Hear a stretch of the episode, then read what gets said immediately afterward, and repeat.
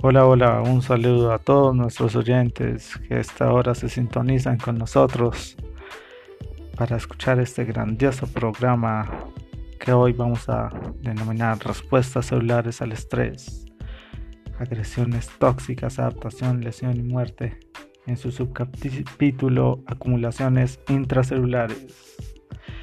Y con ustedes, quien les habla, Juan Camilo Cruz, bajo la dirección del maestro Juan Carlos Ortiz.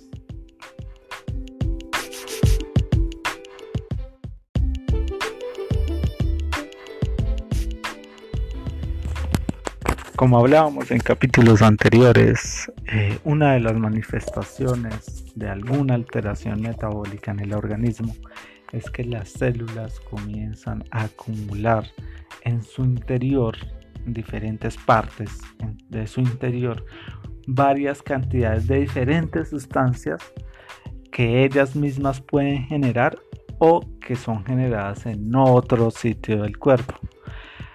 ¿Para qué? Como, como una alerta.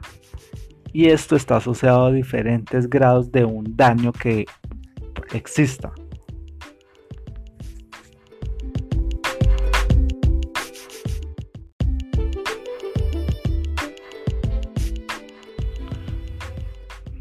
Las principales formas de acumulación intracelular anormal son cuatro. En primer lugar, tenemos la eliminación inadecuada de una sustancia normal por defectos en el empaquetamiento y transporte y desecho. En segundo lugar, tenemos la acumulación de una serie de sustancias endógenas por defectos genéticos. En tercer lugar, una falta de degradación de un metabolito porque carencias de enzimáticas hereditarias. Y por último, una acumulación de una sustancia exógena, o sea, que viene de afuera de la célula, cuando la sustancia no tiene la maquinaria para hacerla o para degradarla y para degradarla. En todos los casos, eh, esta sobrecarga de todos estos metabolitos o de sustancias se puede, puede ser irreversible dependiendo del punto de una lesión. Puede, puede ser reversible y se puede transformar a irreversible.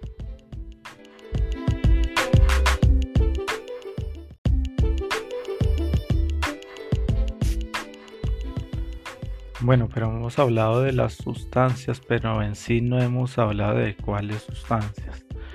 Y vamos a ir desmenuzando uno a uno eh, las sustancias que pueden generar y pueden acumularse dentro de la célula de una manera anómala. Dentro de las primeras están los lípidos las proteínas, el glucógeno y algunos pigmentos. Como también existe un cambio hialino, pero eso lo vamos a desmenuzar uno a uno en este programa.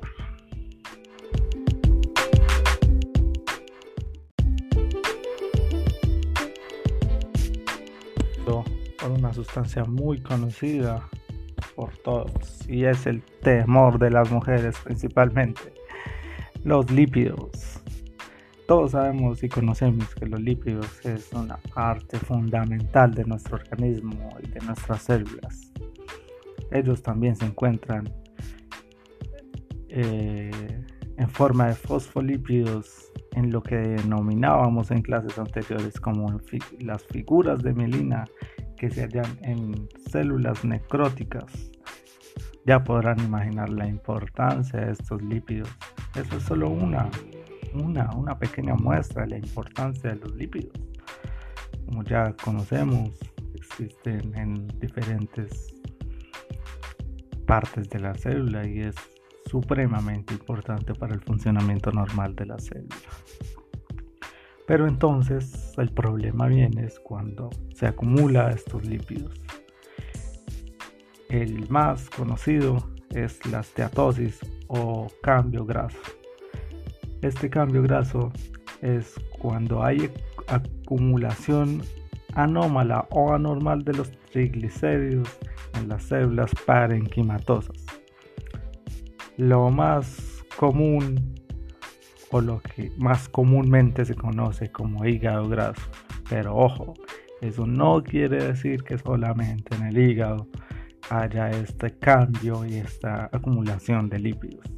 Pueden existir también en el músculo, en el riñón y corazón. Pero ¿por qué se hace cambio? Ese cambio graso.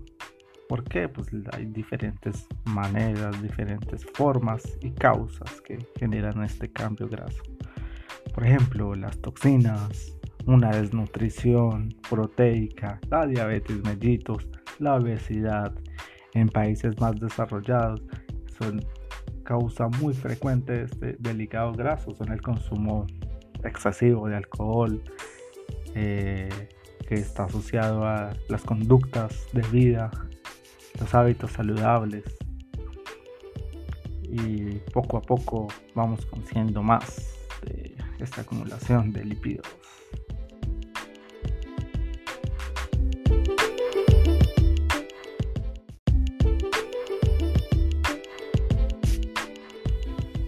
lípidos conocemos que el colesterol y los ésteres de colesterol son muy importantes dentro del funcionamiento de la célula, ya que crean esa membrana celular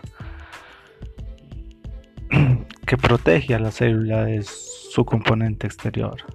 Pero estos colesteroles y ésteres de colesterol se pueden acumular generando diferentes patologías diferentes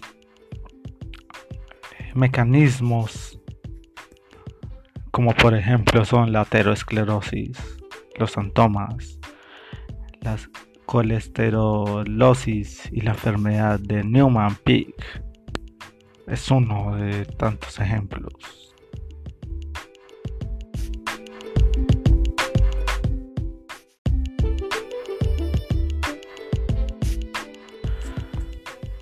Lo importante que se acumula en el interior de la célula son las proteínas.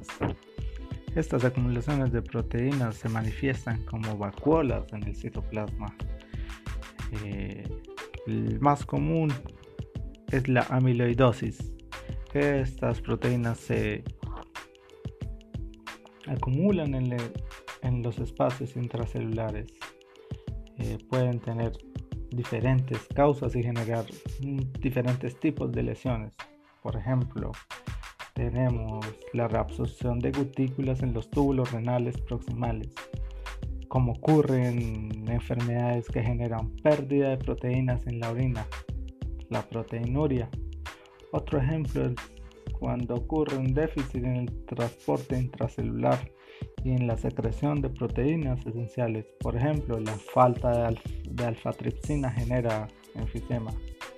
Otro ejemplo es la acumulación de proteínas citoesqueléticas, o sea, que hacen parte de la estructura celular. Por ejemplo, es la acumulación de los ovillos neurofibrilares en la enfermedad de Alzheimer.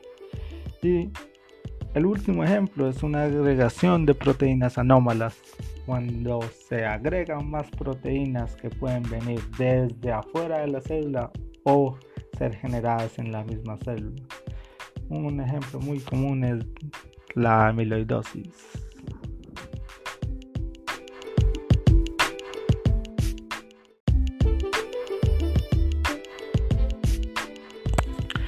Siguiendo con las diferentes sustancias tenemos los pigmentos.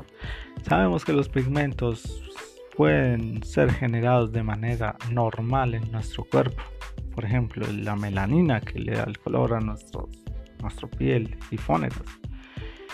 Eh, pero también se pueden acumular de manera anormal y en circunstancias especiales.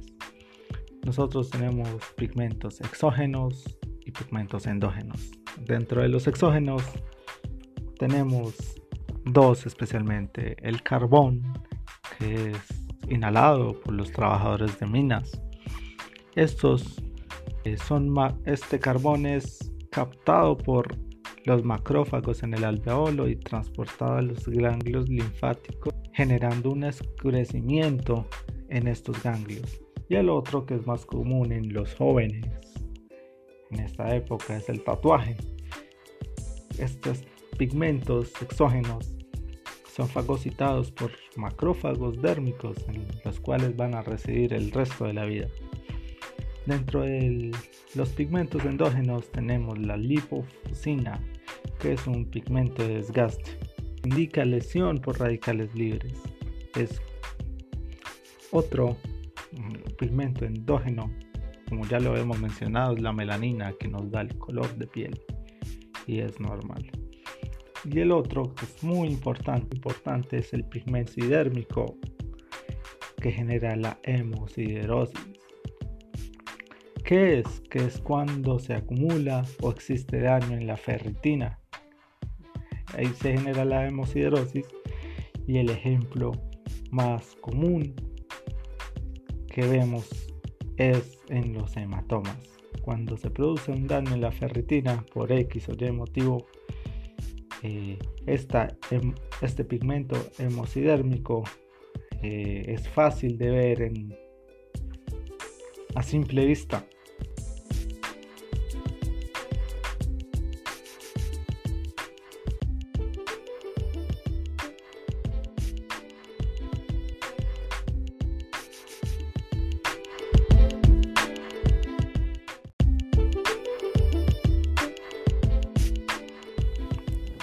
Bueno, en este último segmento vamos a hablar de dos sustancias importantes. La primera de ellas es la hialina, aunque conocemos que la hialina hace parte principalmente de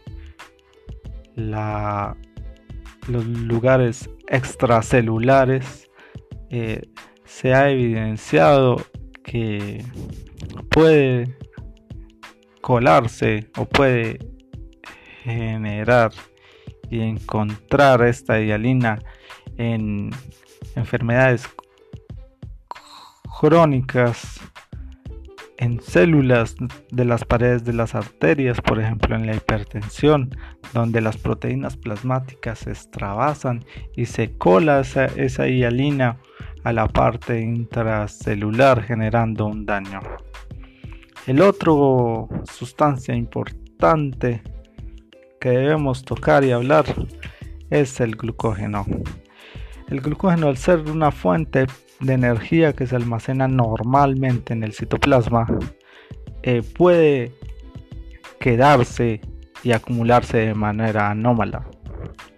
Es el caso de la diabetes mellitus, que es el principal trastorno del metabolismo. Este glucógeno se encuentra en el epitelio tubular renal, entre los hepatocitos y en las células cardíacas.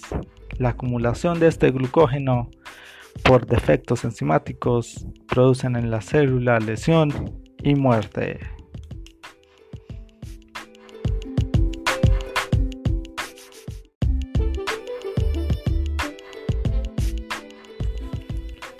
Bueno, y así hemos llegado al final de este espectacular capítulo. Espero hayan disfrutado de los conocimientos dados en este podcast.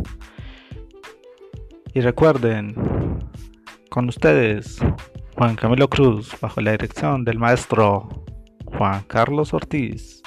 Hasta una próxima vez.